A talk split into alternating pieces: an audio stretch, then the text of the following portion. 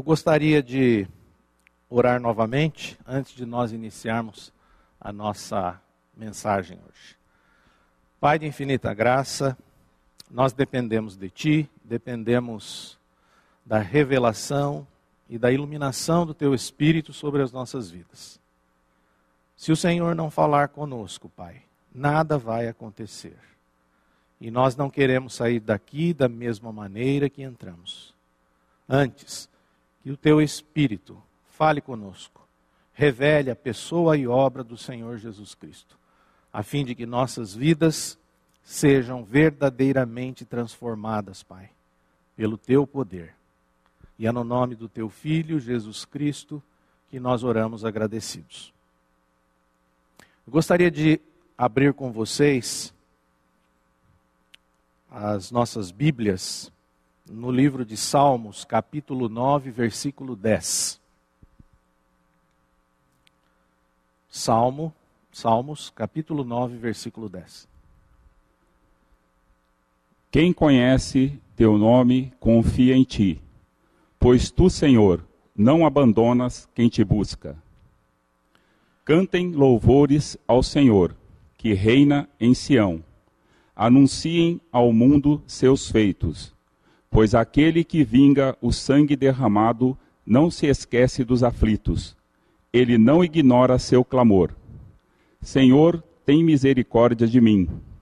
Vê como meus inimigos me atormentam e livra-me das garras da morte.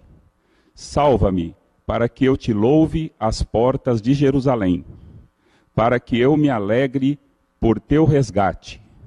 As nações caíram na cova que abriram seus pés ficaram presos no laço que esconderam. O Senhor é conhecido por sua justiça.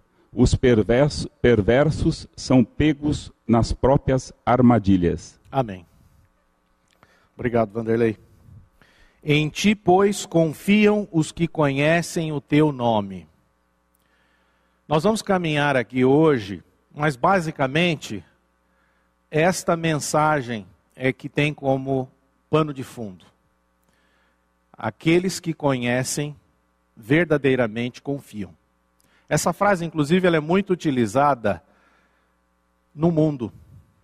Muitas pessoas se utilizam dessa frase nos seus negócios, nas suas atividades profissionais, como que dizendo: Olha, se você me conhece, se você conhece a minha empresa, você pode confiar. Isso aqui vem desse versículo. Salmo 9, versículo 10. Agora, será que podemos confiar? É evidente que nós podemos confiar na palavra de Deus. Por quê? Porque é Deus quem está dizendo isso. Agora, nós conhecemos esse Deus que está dizendo isso? Eu acredito que muitas vezes nós passamos por dificuldades exatamente porque não conhecemos com profundidade quem é que está falando certas coisas. E o nosso maior problema é esse.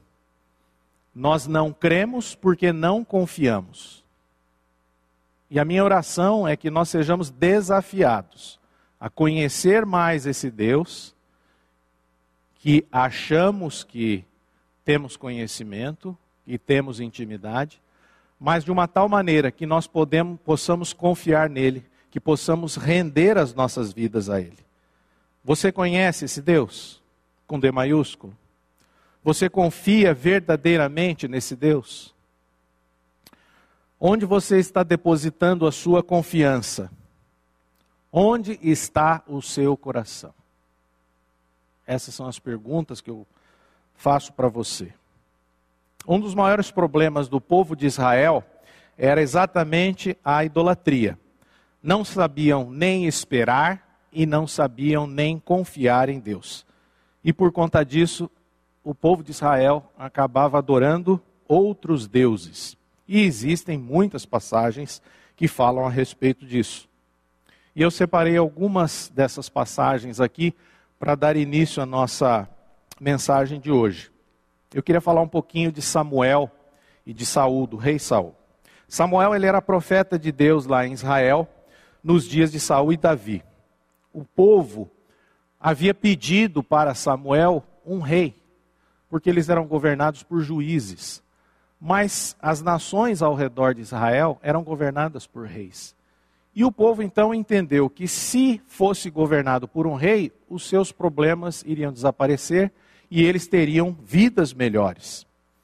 E em 1 Samuel, no capítulo 12, eu gostaria de ler do versículo 20 ao versículo 25. 1 Samuel, capítulo 12, versículos 20 a 25. É um discurso onde Samuel faz, o profeta Samuel faz ao povo. Nós vamos ler apenas esse trecho agora. Não tenham medo, disse Samuel.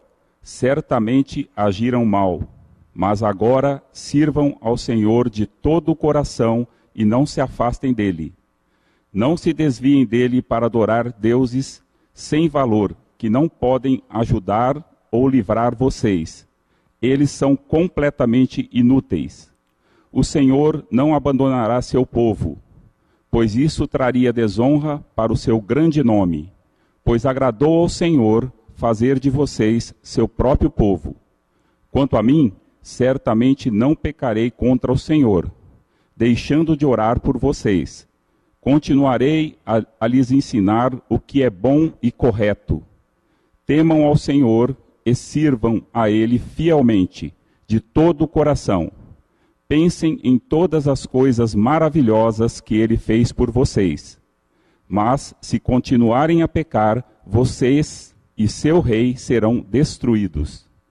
Então, o profeta Samuel, nessa parte final do capítulo 12, ele exorta o povo a, a ponto de dizer: sirvam ao Senhor de todo o coração e não se afastem dele. Para que Samuel estivesse dizendo isso, era exatamente porque ele estava vendo que o povo se afastava do Senhor. E ele vai mais além: não se desviem dele para adorar outros deuses sem valor que não podem ajudar ou livrar vocês. Então o povo confiava em outros deuses. Só que esses outros deuses não podiam fazer absolutamente nada pelo povo hebreu, nada pelo povo de Deus. E ele diz, nessa versão que nós estamos lendo, que é a nova versão transformadora, ele diz assim: eles são completamente inúteis. Só existe, meus irmãos, um Deus. E esse Deus é o Deus Trino, Deus Pai, Deus Filho, Deus Espírito Santo. Todos os demais deuses são deuses com D minúsculo. E eles não podem nos ajudar. Muitas vezes, nós, nesse tempo que estamos convivendo hoje, que é um tempo difícil, um tempo de isolamento, um tempo de distanciamento, todos nós, sem exceção, estamos sendo atacados de alguma forma e estamos passando por algum tipo de adversidade. E é nesse momento que nós devemos tomar cuidado. Onde é que está o nosso coração? Onde é que está o nosso olhar? Onde é que está a nossa confiança? Estamos olhando e confiando no nosso Deus verdadeiro? Ou nós estamos fazendo como o povo aqui, quando ele estava sendo exortado pelo profeta Samuel, olhando para outros deuses? Talvez não sejam imagens de escultura, mas são pequenos deuses que são colocados dentro do nosso coração e que nós passamos a adorar, a confiar as nossas vidas sejam coisas, sejam pessoas. Bom, dentro desse contexto aqui, nós também encontramos, aqui em Samuel, em 1 Samuel, que tanto em 1 Samuel, 2 Samuel, 1 e 2 Reis, que a monarquia ela não foi muito boa para Israel. O povo havia pedido um rei e Deus então o povo pediu ao profeta Samuel e, Samuel então orou a Deus e Deus levantou um rei para o povo. E o primeiro rei foi o rei Saul.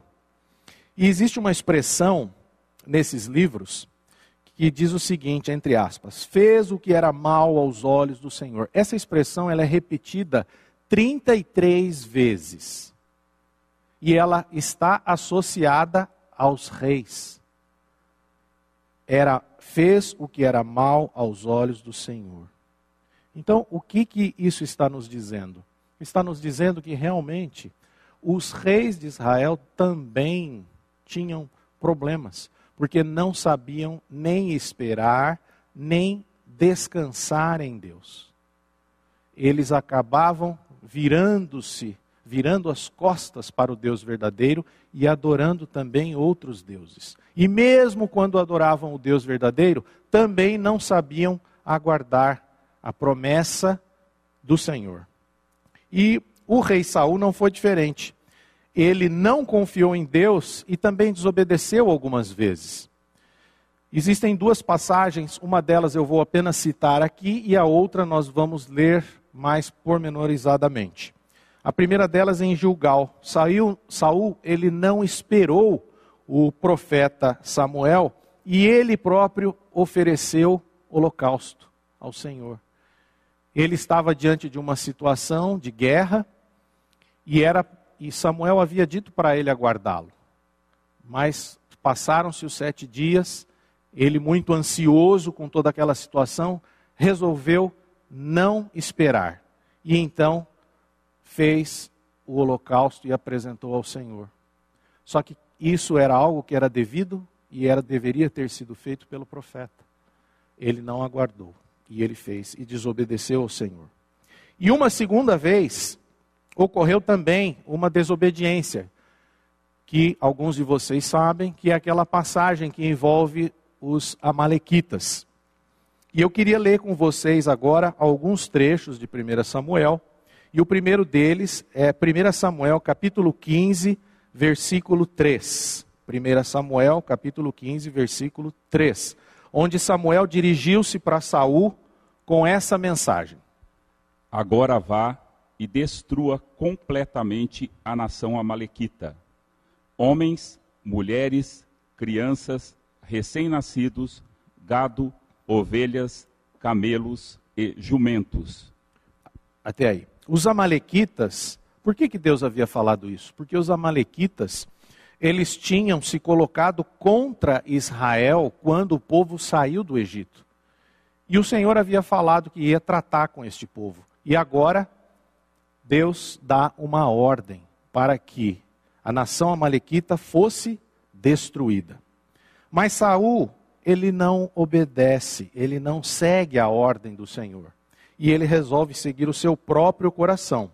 Eu queria ler agora 1 Samuel, capítulo 15, versículo 9. Saul e seus homens pouparam a vida de Agag, bem como o melhor das ovelhas, do gado, dos bezerros gordos e dos cordeiros. Destruíram apenas o que não tinha valor ou que era de qualidade inferior.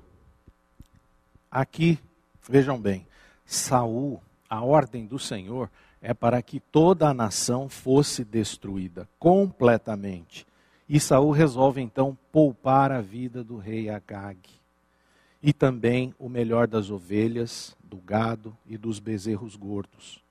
Bom, ele tem uma justificativa para isso, para o que ele fez. Como todos nós sempre temos alguma justificativa quando desobedecemos alguma ordem.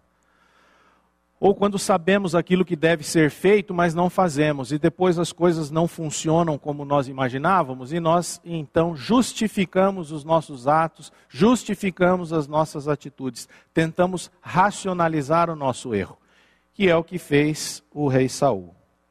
O Senhor então fala ao profeta Samuel, em 1 Samuel 15, versículos 10 e 11. Então o Senhor disse a Samuel: Arrependo-me de ter colocado Saul como rei, pois ele se afastou de mim e se recusou a obedecer às minhas ordens. Samuel ficou tão frustrado ao ouvir estas palavras que clamou ao Senhor a noite toda. Vocês podem imaginar o que nós acabamos de ler aqui? O Senhor disse a Samuel: Arrependo-me de ter colocado Saul como rei. Saul nada mais era do que o primeiro rei de Israel. E ele foi levantado exatamente pelo Senhor. Mas por conta desse dessa desobediência, por conta dessa insubmissão à palavra do Senhor, o próprio Senhor chegou a dizer: arrependo-me. Por quê? Porque ele se afastou de mim e recusou a obedecer às minhas ordens. É isso que o texto está dizendo. É difícil até de nós compreendermos isso. Será que Deus pode se arrepender? Mas é o que o texto nos diz, diante dessa insubmissão. O profeta, então, Samuel, ele encontra com Saul. E olha qual a reação. Vamos ler do vers os versículos 12 e 13 de 1 Samuel 15. Na manhã seguinte, bem cedo, Samuel foi procurar Saul. Alguém lhe disse: Saul foi, Saul foi para, para a região de Carmelo, onde levantou um monumento para si próprio. Depois seguiu para Gilgal. Quando Samuel finalmente o encontrou, Saul o cumprimentou com alegria. Que o Senhor o abençoe, disse Saul. Cumpri a ordem do Senhor. Olha o que acontece. Alguém disse, onde é que alguém perguntou, Samuel foi procurar Saul e alguém lhe disse: Saul foi para o Carmelo, onde levantou um monumento para si próprio. Ao invés de adorar ao Senhor, ele estava levantando um monumento para si mesmo. Ele estava se achando de fato. Estava achando que podia fazer isso. Ele estava se exaltando. E quando ele encontrou com Saul, Saul Samuel diz: Saul cumprimentou com alegria. Que o Senhor o abençoe, disse Saul. E ele, e ele diz mais: Cumpri a ordem do Senhor. O próprio rei de Israel dizendo para o profeta que havia cumprido a ordem do Senhor. Ele cumpriu a ordem do Senhor? Não, ele não cumpriu. E Deus havia dito: Me arrependo porque ele se afastou de mim e recusou a ouvir as minhas ordens. Nós não estamos falando de um de uma nação ímpia, nós não estamos falando aqui, não estamos lendo aqui uma passagem que se refere a um descrente, a uma, a uma nação pagã. Nós estamos falando de um rei. O povo pediu um rei. Deus levantou esse rei. E mesmo assim, esse rei, ele se afastou do Senhor e se recusava a obedecer às ordens do Senhor. E quando as fazia, ele achava que estava cumprindo uma ordem. Então, no versículo 16 dessa passagem, então... Samuel. Não, não precisa ler, eu vou pedir para você ler, Vanderlei, do versículo 20, o 20 e o 21. No versículo 16, Samuel diz assim: basta, chega. Pare de mentir. O que, que você está fazendo? É como se ele estivesse dizendo isso, Samuel para Saul. Basta. Pare de falar mentiras. Porque Saul ainda tentava se justificar. Vamos ler os versículos 20 e 21. Mas eu obedeci ao Senhor, insistiu Saul. Cumpri a missão de que ele me encarregou trouxe o rei Agag, mas destruí todos os outros amalequitas. Então meus soldados trouxeram o melhor das ovelhas e dos bois, bem como o melhor dos despojos, a fim de sacrificá-los ao Senhor, seu Deus, em Gilgal. Então ele entendia que muito embora ele, eu não sei se ele não tinha visto o óbvio, ou ele estava fazendo de conta e tentando enganar o próprio profeta. Ele diz: cumprir a missão. Ele não cumpriu a missão. Ele não obedeceu ao que o Senhor havia determinado que fosse feito. Mas ele ainda justifica: meus soldados trouxeram o melhor das ovelhas e bois e o melhor dos despojos a fim de sacrificá-los ao Senhor, seu Deus em Gilgal. Gilgal. Então ele mesmo diz: Olha, eu trouxe o melhor, para que eu pudesse sacrificá-los ao Senhor, para apresentar uma oferta ao Senhor. Ninguém está entrando aqui no mérito, porque esse era o próprio sistema sacrificial que o Senhor havia ensinado. Mas aqui não era o caso de oferecer sacrifícios com os despojos dos Amalequitas. Então, nos versículos 22 e 23, nós vemos então Samuel exortar Saul. E o que, que ele diz? Samuel respondeu: O que agrada mais ao Senhor? Holocaustos e sacrifícios ou obediência à voz dele? Ouça, a obediência é melhor que o sacrifício, e a submissão é melhor que as ofertas de gordura de carneiros. A rebeldia é um pecado tão grave quanto a feitiçaria, e persistir no erro é um mal tão grave quanto adorar ídolos.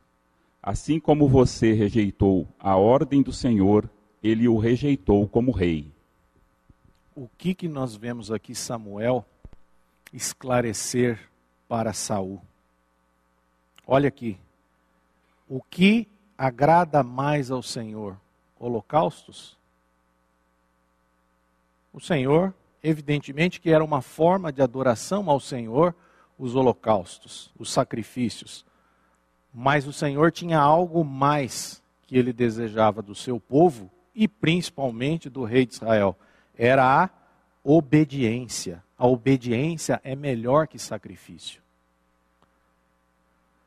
Nós estamos chegando aqui num ponto que eu quero chamar a atenção de vocês exatamente para isso. Nós temos a palavra de Deus. Nós temos obedecido à palavra do Senhor. A Bíblia é a palavra do Senhor. O que nós estamos fazendo com essa palavra? Nós estamos fazendo aquilo que nós achamos?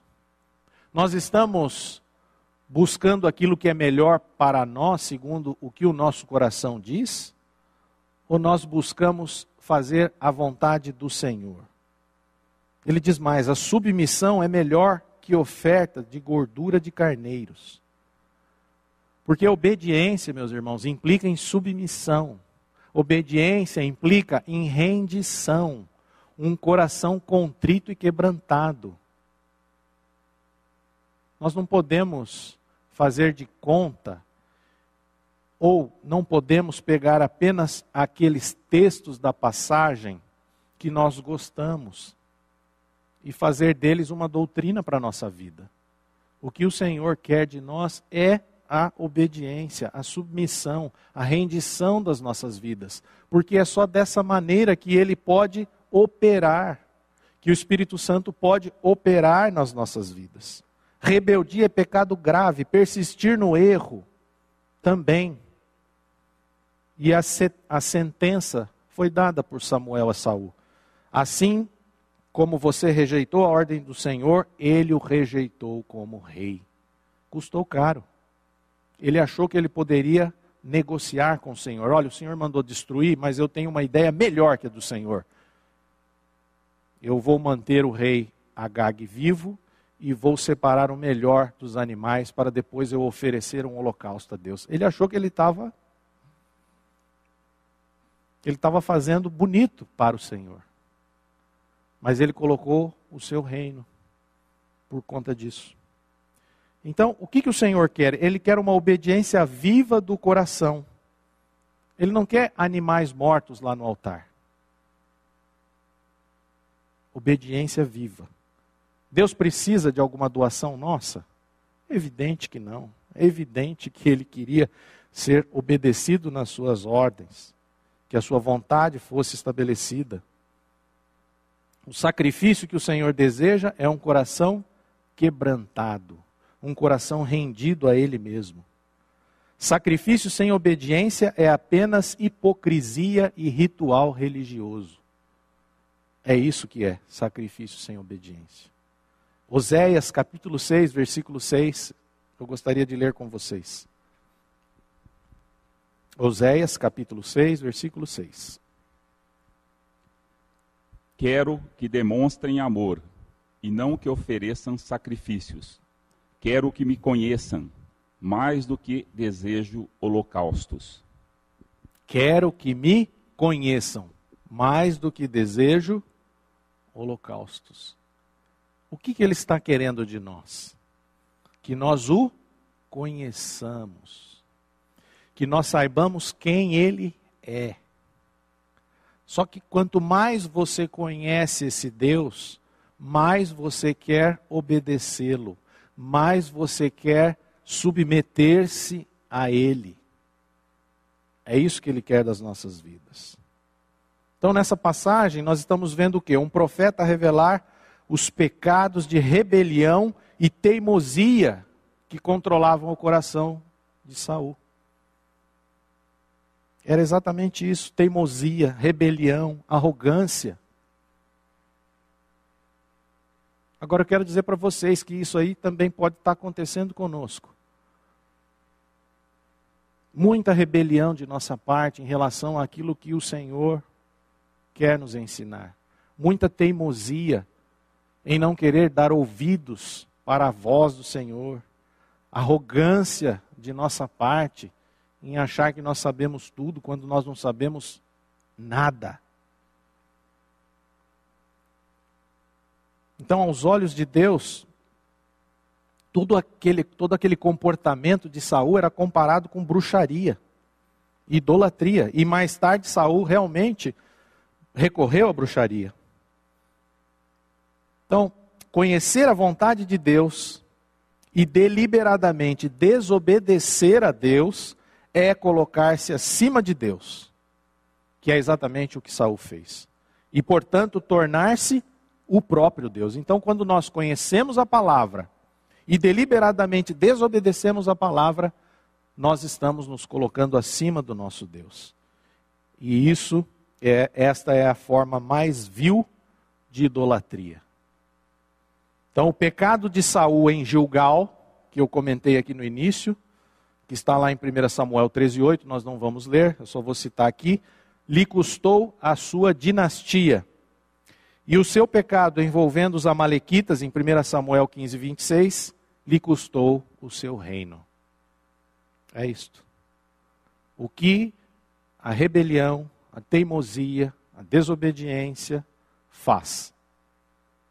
E nós, meus irmãos, nós não podemos servir a dois senhores. Nós temos apenas um Deus.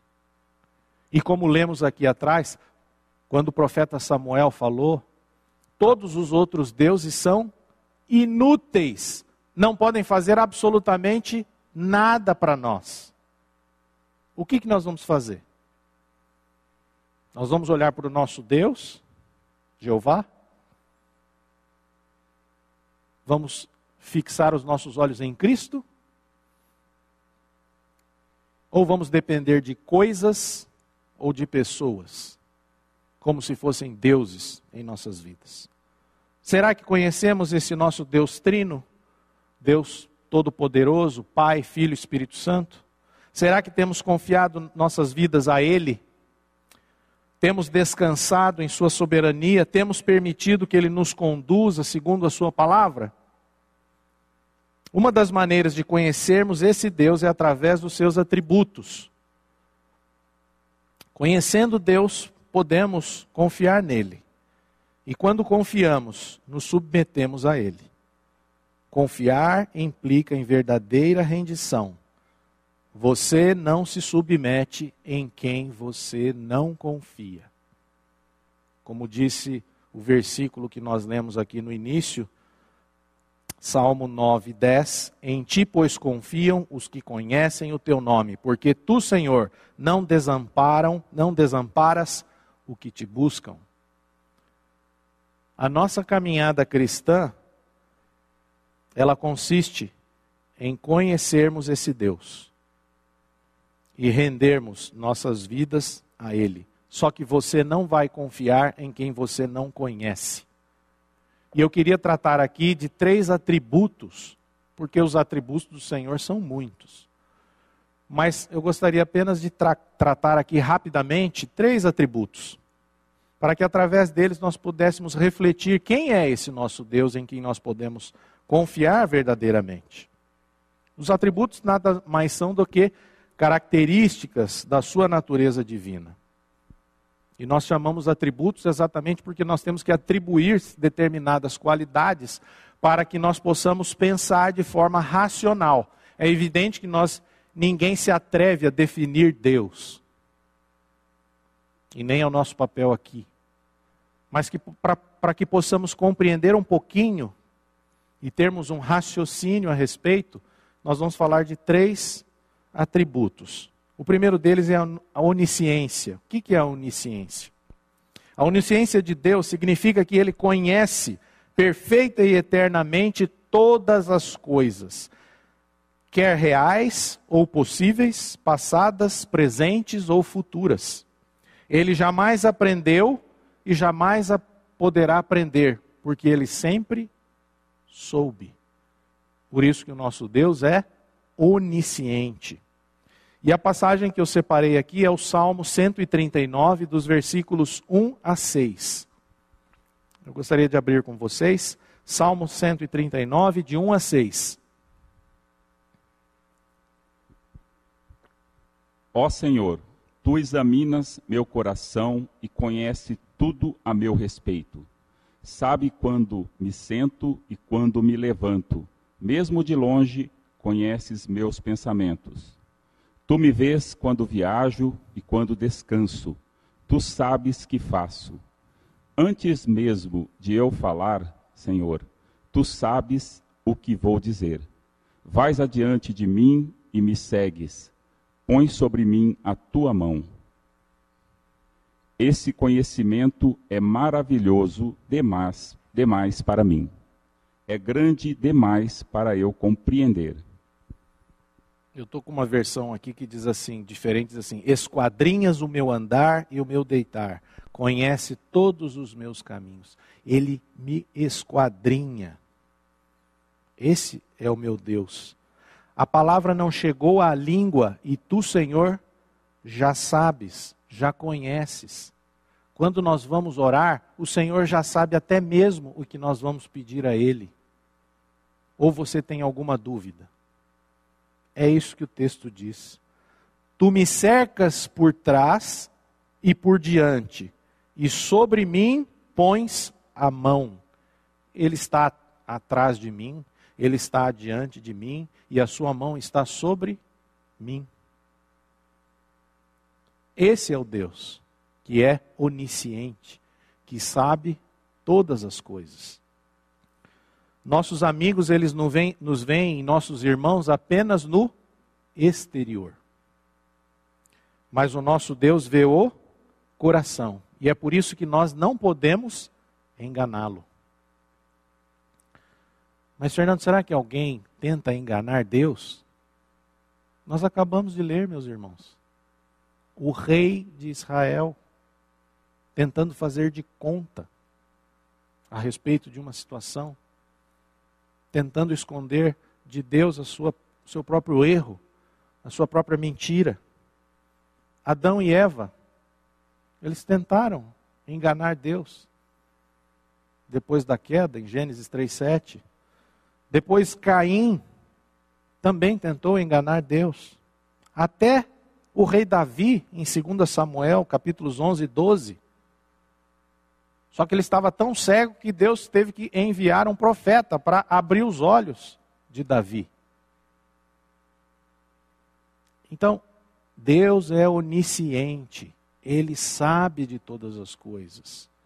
Você não tem como enganá-lo. Mais ainda, ele sabe o que é melhor para nós e faz tudo o que pode para nos guiar dessa maneira. Ele sabe o que é melhor para você. Ele sabe o que é melhor para você neste momento de pandemia, neste momento de extrema adversidade, em que talvez você tenha perdido o emprego, tenha perdido o trabalho, tenha perdido renda, mas Ele conhece. Ele está atrás de você, adiante de você e com a sua mão sobre você. Esse é o Deus onisciente. E ela, a onisciência tem, e um, nesses três atributos eu quero também falar um pouquinho de aspectos práticos para cada um de nós. Né? A onisciência de Deus tem um significado prático. Ela implica, primeiro, em um alerta para nós. Eu queria ler com vocês Hebreus 4,13. A onisciência de Deus implica em um alerta para nós. Deus vê tudo o que fazemos. Não podemos esconder nada dele. Vamos ler o texto.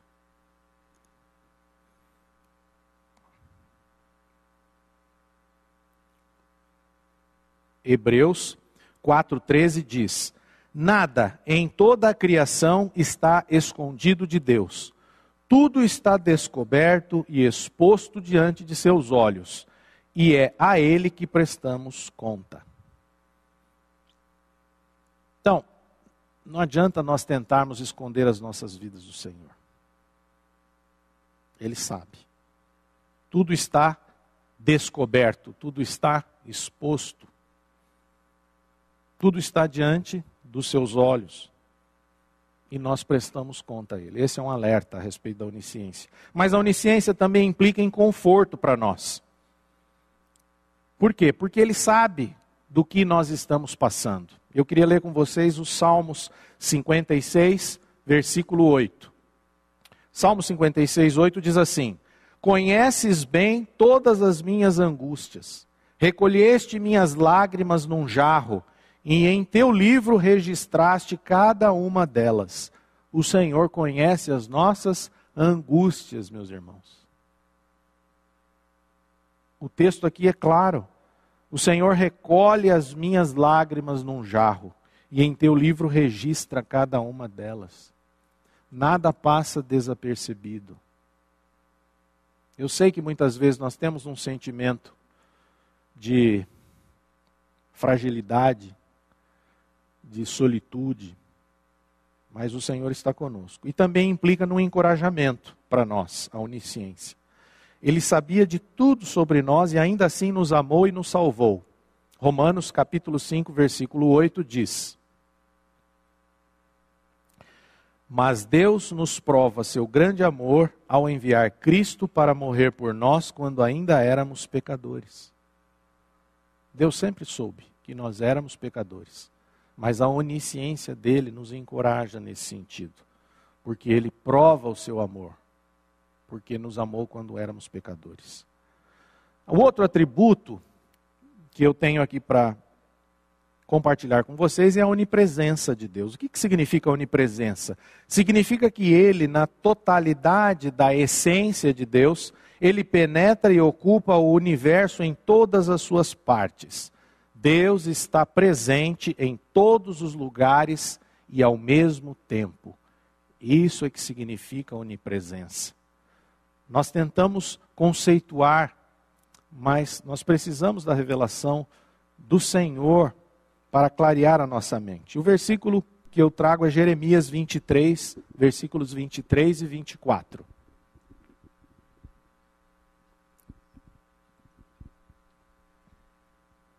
Acaso sou Deus apenas de perto? Diz o Senhor. Não, sou Deus, não sou Deus também de longe?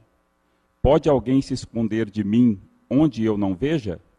Não estou em toda parte, nos céus e na terra? Diz o Senhor. Pode alguém se esconder de mim? Onde eu não veja? Não estou em toda parte? É isso que significa a onipresença do Senhor. Ele está em toda parte. Jeremias estava falando sobre aqui, sobre falsos profetas que ofereciam ao povo uma esperança falsa através de falsos deuses. Deus não é uma divindade local. Ele é um Deus transcendente que reina acima de todas as coisas, que preenche céus e terra. Deus está em todo lugar. Nós não vamos aqui, evidentemente, confundir com panteísmo, que diz que Deus é tudo. Deus é árvore, Deus é uma pedra. Não é isso. Mas Deus está em todo lugar. Certa vez um filósofo pagão perguntou para um teólogo puritano: Onde está Deus? E o cristão respondeu: Deixe-me primeiro perguntar-lhe: onde ele não está? onde ele não está. Onde Deus não está? Nós achamos que estamos sozinhos. Onde Deus não está, Ele está em todo lugar. Existe também uma outra história. Essa aqui eu li em dois livros diferentes, mas ela deve, ter, deve ser real. Que um ateu escreveu numa parede assim: Deus está em lugar nenhum. Só que a frase escrita em inglês é: God is nowhere. God is nowhere. Deus não está em lugar algum. Então uma criança passou ali e fez uma divisão na palavra nowhere. Nowhere se escreve N-O-W-H-E-R-E.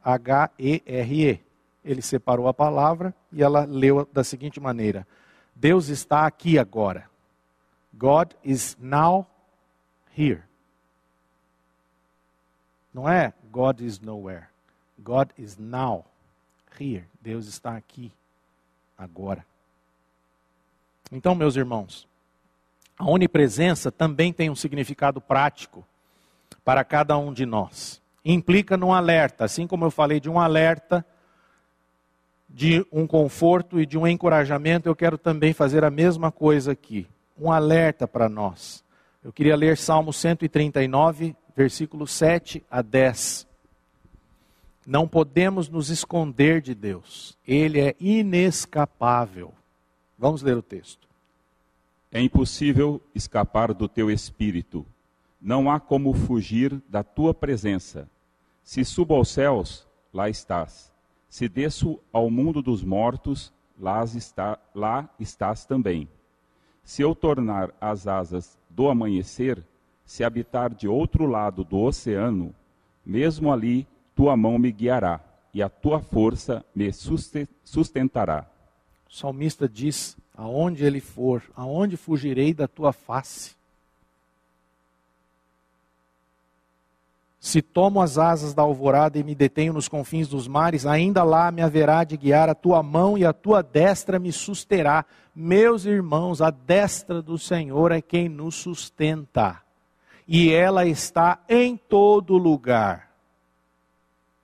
Você não tem como escapar da face do Senhor. Esse é o nosso Deus.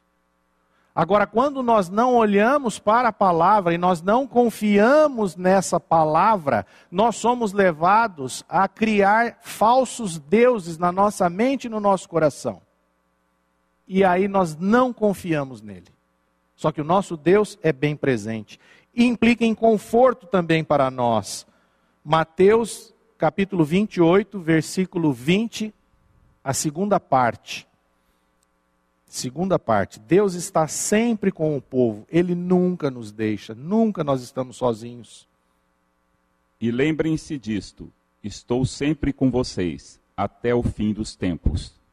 Ele está conosco até na consumação dos séculos, até no fim dos tempos quando tudo parece o mundo vai acabar. Ele disse que estaria conosco.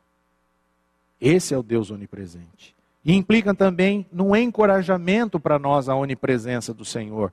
1 Tessalonicenses capítulo 3, versículo 13.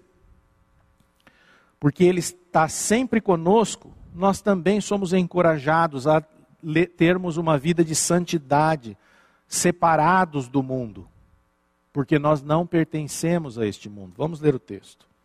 E como resultado, que Deus, nosso Pai, torne seu coração forte, irrepreensível e santo diante dele, para quando nosso Senhor Jesus Cristo voltar com todo o seu povo santo. Amém. Que ele fortaleça o coração de vocês para serem irrepreensíveis em santidade diante dele porque nós estamos na Sua presença o tempo todo. E nós somos exortados a termos uma vida de santidade. Eu não posso, meus amados, ficar com apenas um texto da Bíblia. Errais não conhecendo as Escrituras, nem o poder de Deus. Nós temos que conhecer toda a extensão do conselho de Deus. Porque um texto fora de contexto, vira pretexto para um argumento de um texto. E nós não estamos aqui para criar argumentos para que alguém acredite em alguma coisa.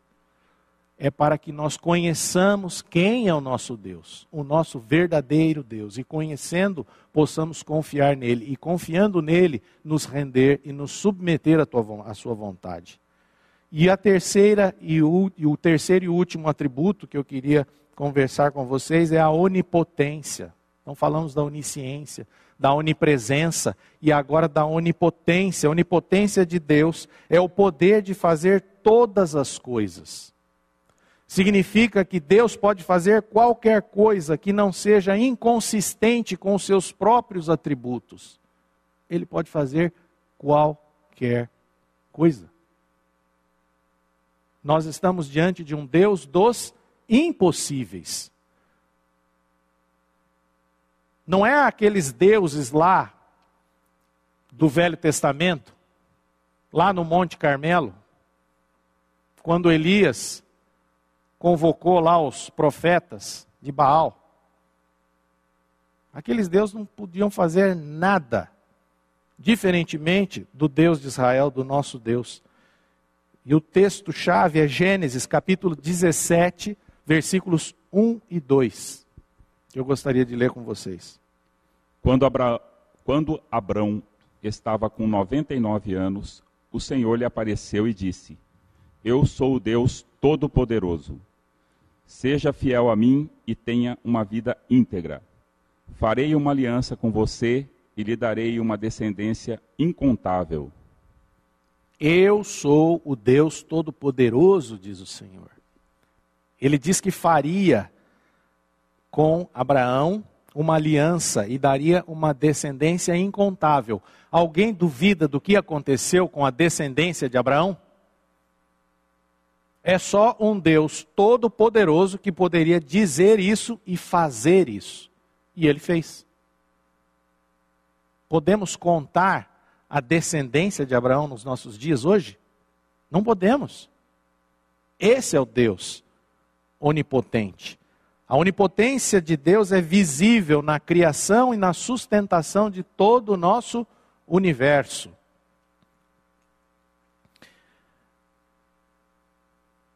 E eu queria ler com vocês, antes, eu queria dizer para vocês o seguinte: assim como a onipotência é visível na criação e na sustentação do universo, a onipotência também é presente na salvação de pecadores e no julgamento dos impenitentes. Existe poder maior do que salvar pecadores? Além da criação dos céus e da terra? É o que Deus fez conosco.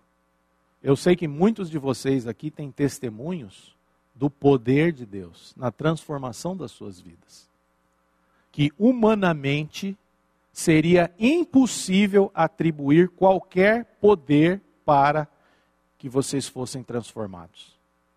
Eu creio nisso, inclusive na minha própria vida. Se não fosse este poder, se não fosse esse Deus todo-poderoso para tirar de nós aquela impiedade, aquele coração corrupto, nós jamais iríamos adorar esse Deus. Então, este é um dos maiores poderes visíveis que nós podemos testemunhar. Eu queria apenas ler aqui Romanos capítulo 1, versículo 16. Romanos capítulo 1, versículo 16. O que, que o, apóstolo, o apóstolo Paulo diz aqui? Pois não me envergonho das boas novas a, res, a respeito de Cristo, que são o poder de Deus em ação para salvar todos os que creem, primeiro os judeus e também os gentios. As boas novas de Cristo são o poder para transformar as nossas vidas. É o Evangelho. Lá no Velho Testamento, talvez a maior demonstração do poder de Deus está na, na libertação do seu povo do Egito. E no Novo Testamento, a maior demonstração de poder de Deus foi exatamente na ressurreição do nosso Senhor. Existe poder maior do que a morte ser vencida? Eu acredito que não. E foi exatamente isso que Deus fez com Jesus Cristo e com todos nós. Agora, evidentemente que nós devemos compreender que Deus não pode fazer algo que seria inconsistente com o seu próprio caráter. Então, apenas para lembrar, evidentemente que Deus não pode mentir, muito embora ele seja o Todo-Poderoso. Ele não pode negar a si mesmo, ele não pode pecar, ele não pode falhar, muito embora ele seja o Deus Todo-Poderoso. Então, a onipotência de Deus também tem um significado prático para as nossas vidas. E implica num alerta para nós, num conforto e num encorajamento. O alerta está lá em Jó 42, versículo 2. Deus tem planos para nós, que não são necessariamente os nossos planos. Vamos ler Jó 42, 2. Sei que podes fazer todas as coisas, e ninguém pode frustrar teus planos. Bem sei que tudo podes, e nenhum dos seus planos pode ser frustrado. Só que os planos de Deus não são os nossos planos necessariamente. Esse é que é o problema.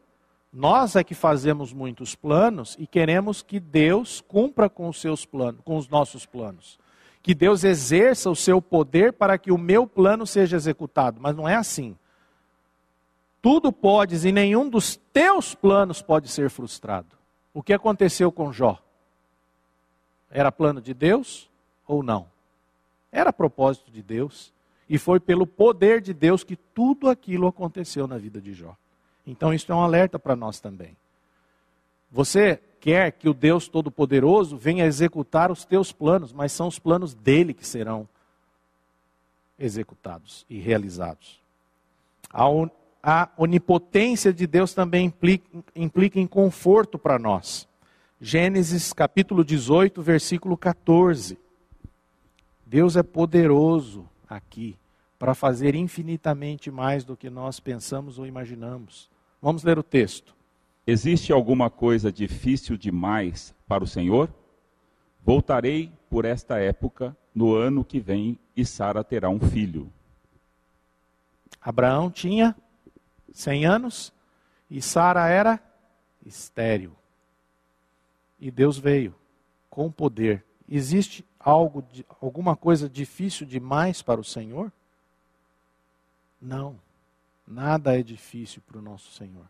Ele é poderoso, ele tem todo o poder, até mesmo para trazer à vida um ventre que era estéril, num homem já velho. Esse conforto que a onipotência de Deus nos traz. E também um encorajamento para nós. Eu queria ler com vocês Efésios capítulo 2, versículo 1, onde nós vemos aqui um Deus todo-poderoso que nos dá uma vida nova, já caminhando para o final. Efésios 2, versículo 1. Vocês estavam mortos por causa da sua desobediência e dos seus muitos pecados, nos quais costumavam viver, como o resto do mundo, obedecendo ao comandante dos poderes do mundo invisível. Ele é o espírito que opera no coração dos que se recusam a obedecer. Ele nos deu vida, estando nós mortos em delitos e pecados. Esse é o maior poder que Deus pode fazer em nossa vida. Nos dar vida quando estávamos mortos em delitos e pecados. E se Ele fez isto na minha vida, se Ele fez isto na sua vida, Ele é poderoso para fazer muito mais. Se Ele é capaz de te dar vida, meu irmão, ele é capaz de fazer muito mais. Só que nós temos que confiar e não duvidar da palavra dele. Então, concluindo aqui, sabendo que o nosso Deus é onisciente, onipresente, onipotente, nós podemos crer nesse Evangelho, que é a boa notícia. O Evangelho nos conta como o preço do pecado foi pago com a vida de Cristo, que a justiça de Deus foi satisfeita na pessoa do Filho, e a sua misericórdia é concedida de forma justa para aquele que crê em Cristo e nasce do Espírito. Porque Ele é onisciente, onipresente, onipotente. Porque Ele sabe, porque nós sabemos de tudo isso, nós podemos crer nesse Evangelho. Se você ainda não crê, você pode crer, porque é esse Deus que traz uma vida nova para nós. E sabemos também que o nosso Deus conhece todas as coisas ele é sábio demais para cometer algum erro. O que, que eu estou querendo dizer com isto? Que, muito embora existam coisas na vida que são difíceis para nós compreendermos, sabemos que Deus não erra. Deus não errou com você. Deus não errou na condução da sua vida. Deus não errou quando você perdeu o emprego. Deus não errou quando você ficou doente. Deus não errou quando houve uma ruptura no seu relacionamento familiar. Deus não erra, meus irmãos. Ele sabe o que está por detrás. Porque ele tem algo maior lá na frente que nós não enxergamos. Por isso que podemos confiar nele, porque ele sabe de todas as coisas. Ele conhece o fim desde o começo. Ele conhece caminhos de bênção, dos quais nós não temos ideia alguma. O seu caminho é perfeito. E eu queria terminar então lendo com vocês o livro de Efésios, capítulo 5, versículos 15 a 17. Nós vamos terminar com esse texto aqui, Efésios, capítulo 5, versículos 15 a 17. Portanto, sejam cuidadosos em seu modo de vida. Não vivam como insensatos, mas como sábios. Aproveitem ao máximo todas as oportunidades nestes dias maus. Não hajam de forma impensada, mas procurem entender a vontade do Senhor. Nós vivemos dias maus? Alguém tem dúvida disso? Acho que mais do que nunca nós vivemos dias maus. E o apóstolo Paulo disse: Vede prudentemente como andais, não como nécios, não como insensatos, não como foi tolo o rei Saul, achando que poderia enganar Deus, achando que poderia ajudar Deus, achando que poderia fazer melhor que Deus, não devemos ser tolos, insensatos como ele, mas sábios, remindo o tempo, porque os dias são maus. Não vos torneis insensatos, mas procurai compreender qual a vontade do Senhor. E a vontade do Senhor está expressa na Sua palavra. Então, irmãos, sabendo disto, da onisciência, da onipresença e da onipotência do Senhor, que nós possamos nos render a Ele e nos submeter de fato à vontade dEle. Essa é a minha oração e o meu desejo que possamos refletir nesta palavra. Amém? Eu gostaria então de agradecer aqui a todos vocês, desejar uma semana abençoada a todos Lembrando que nós temos fotos para mostrar agora ao final da pregação. Então você não saia do link, permaneça aí para que você possa então olhar as imagens dos irmãos que enviaram fotos para nós. Ok? Então que Deus abençoe vocês. A Livraria PIB Londrina procura selecionar cuidadosamente seus títulos e autores a fim de oferecer um conteúdo alinhado com o Evangelho de Jesus Cristo.